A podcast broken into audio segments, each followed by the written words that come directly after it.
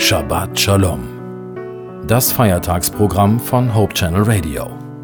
Freitagabend bis Samstagabend.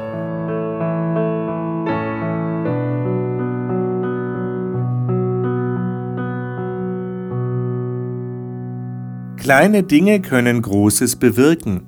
Das ist uns oft nicht klar. Wer Menschen beobachtet, der sieht schnell, was wir an andere weitergeben. Unsere Worte können andere ermutigen. Mit den falschen Worten können wir andere auch entmutigen und ihnen die Kraft nehmen. Oft braucht es nicht einmal Worte. Mit unseren Blicken vermitteln wir unseren wahren Gemütszustand.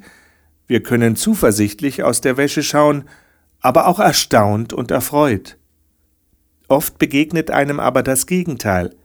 Am schlimmsten finde ich immer die Menschen, die mit einem leidenden oder tadelnden Gesicht durch die Welt laufen.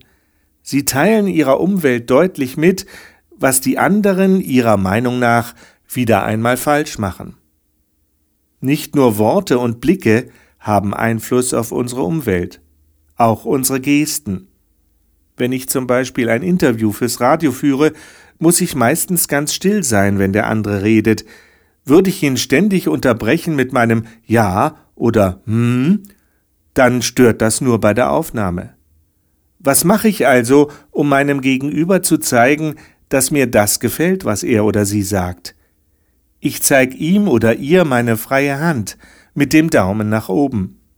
Wie viel Gutes wir mit Worten, mit Blicken und Gesten ausrichten können, wurde mir besonders klar, als ich einen Satz von Martin Bogdan fand – Martin Bogdan war ehemaliger Regionalbischof der evangelischen Kirche in München Oberbayern.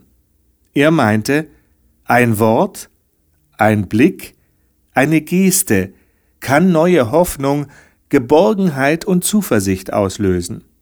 Martin Bogdan hat recht, neue Hoffnung, Geborgenheit und Zuversicht sind genau das, was wir brauchen, um gestärkt durch den Alltag zu gehen. Wenn neue Hoffnung, Geborgenheit und Zuversicht im Alltag bei unseren Mitmenschen schwer zu finden sind, dann weiß ich, dass mir diese Eigenschaften besonders durch Gott selbst vermittelt werden. Er ist der Grund meiner neuen Hoffnung, meiner Geborgenheit und meiner Zuversicht.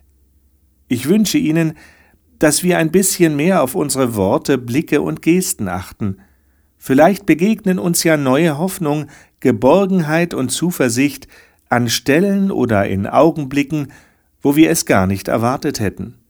In diesem Sinne eine gute und rundum gelungene Woche wünscht Ihnen Ihr Joachim Lippert.